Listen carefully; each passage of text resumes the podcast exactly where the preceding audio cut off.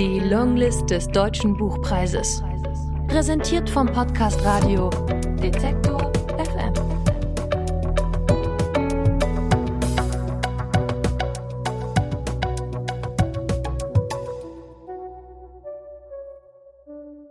Aus Nejati Öziri.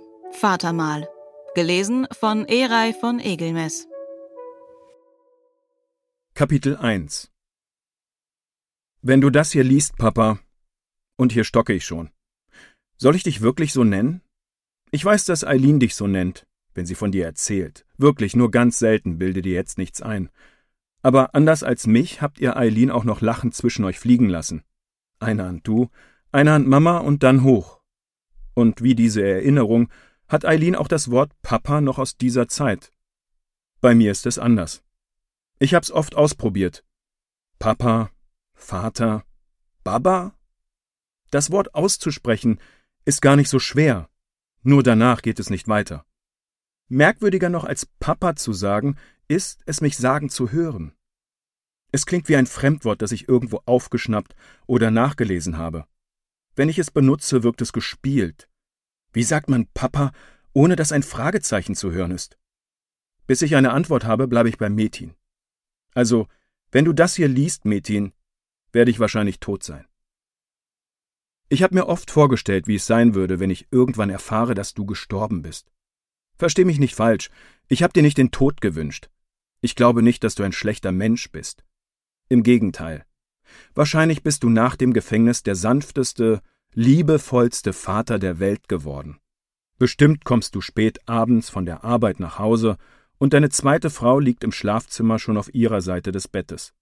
Sie trägt einen rosa Satin-Schlafanzug, ein wie du ihn mal Mama zum Geburtstag geschenkt hast, obwohl überhaupt kein Geld dafür da war. Auch diese Geschichte kenne ich von Eileen. Womöglich blättert deine zweite Frau durch eine Zeitschrift mit Bildern teurer Möbel, Gurkenmaske im Gesicht, die Haare ins Handtuch gewickelt. Sie hört, wie dein Schlüssel sich im Schloss dreht, der Moment, auf den sie den ganzen Abend gewartet hat. Ein kurzer Blick auf die Uhr. Später als sonst, denkt sie und erinnert sich daran, wie hart du jeden Tag arbeitest. Sie weiß nichts von deinem Leben vor dem Gefängnis, dem Leben in Deutschland. Sie weiß nicht, dass du so viel arbeitest, danach direkt nach Hause kommst und nicht in die Teestube gehst, weil du dein zweites Leben nicht so vermasseln willst wie dein erstes. Du betrittst also deine Wohnung, stressiger Tag, im Kopf klingelt noch das Bürotelefon, du schließt die Tür hinter dir, sachte, niemand soll dich hören, du hängst den Mantel vorsichtig über die anderen Jacken und stellst die Schuhe neben diese bescheuerten Dinosaurier-Gummistiefel, die alle Rich Kids haben. Du betrittst deine neue Wohnung so leise, wie du unsere damals verlassen hast, als du dich nachts aus dem Bett meiner Mutter geschlichen hast. Ein Zettel deiner neuen Frau auf dem Küchentisch, in der Mikrowelle sind Mante, Joghurt im Kühlschrank. Sei ehrlich, Metin. Sie kann nicht kochen, oder? Natürlich nicht. Eine Frau, die in der Küche ihre Erfüllung findet, würdest du nicht lieben. Sie würde dich zu sehr an deine Mutter erinnern. Du dich zu sehr wie dein Vater fühlen, der General, der auch dich zum General machen wollte, bevor aus dir ein Linker geworden ist. Und weil deine Frau nicht kochen kann, hast du dir auf dem Heimweg gerade noch schnell ein Schischdürüm bei deinem alten Revoluzerkumpel Serkan Amjar reingezogen. Auch er ist wieder zurück. Nach der Sache mit Merve These hat er in deiner Nachbarschaft einen neuen Mevlana-Grill aufgemacht.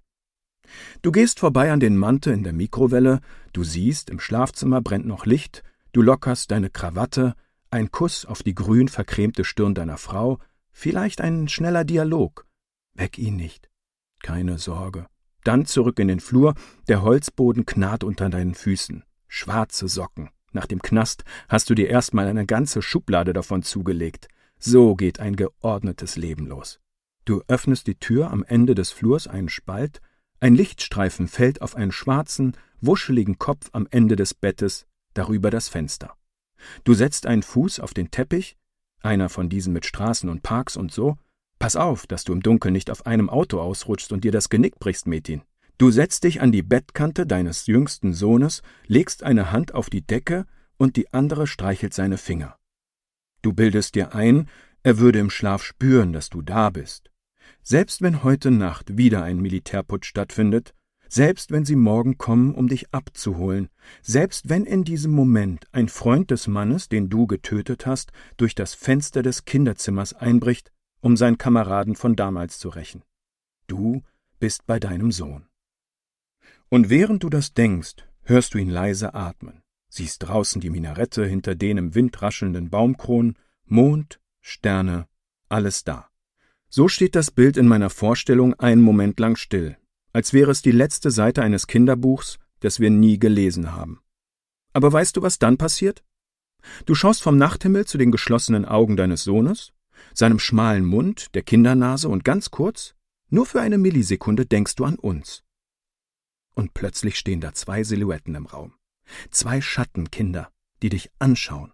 Stumm, barfuß, Eileen neben mir einen Arm um mich gelegt.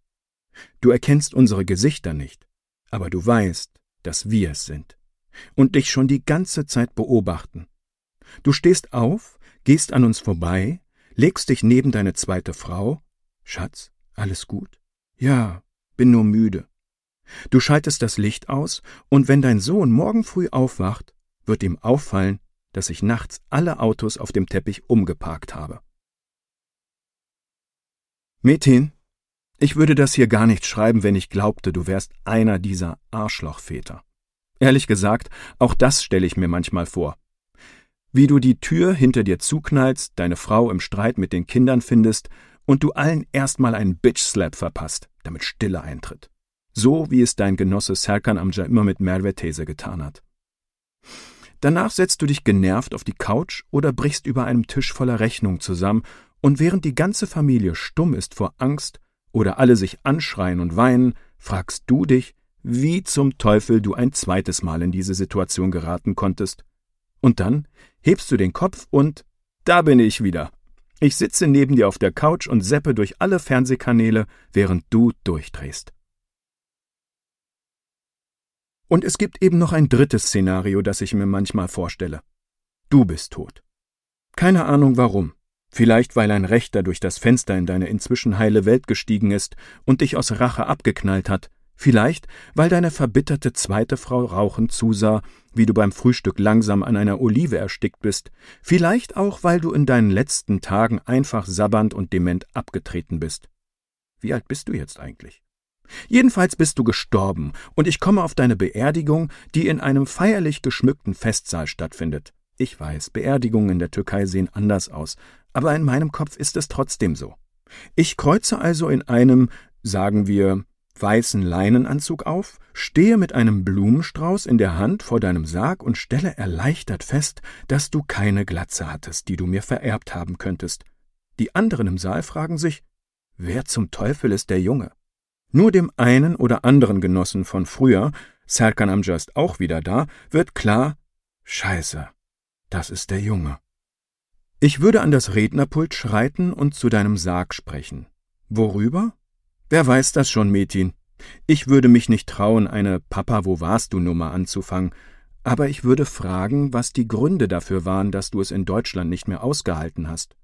Warum du freiwillig in die Türkei zurückgegangen bist, obwohl du wusstest, dass sie dich am Flughafen mit Handschellen begrüßen und einsperren würden. Ich würde wissen wollen, ob du wirklich einen Menschen umgebracht hast um deinen Bruder zu rächen.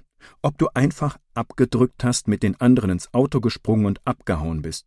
Ich würde fragen, ob du dich an sein Gesicht, seinen Namen, seine Angst erinnern kannst, ob dich die Seele des von dir getöteten heimsucht oder ihr euch gerade umarmt, jetzt wo du auch tot bist. Ich würde wissen wollen, ob ich der Sohn eines überzeugten Revolutionärs, Freiheitskämpfers, Guerilleros bin, wie habt ihr euch eigentlich bezeichnet? oder ob du da mehr so reingerutscht bist, weil du einfach deinem großen Bruder nacheifertest und irgendwann nicht mehr aussteigen konntest. Ob du zwar ein linkes, aber trotzdem nationalistisches Arschloch warst, das auf dem Nachttisch nicht nur das Bild seiner Tochter, sondern auch das von Mustafa Kemal stehen hatte. Ach, keine Ahnung, Metin. Vielleicht würde ich auch einfach nur wissen wollen, wie du meine Mutter in der Bar aufgerissen hast und sie später die Anklageschrift für dein Asylverfahren ins Deutsche übersetzte. Entscheidend an dem ganzen Setting ist, ich bekomme keine Antwort, weil du tot bist. Und nicht, weil du dich einfach nicht für mich interessierst.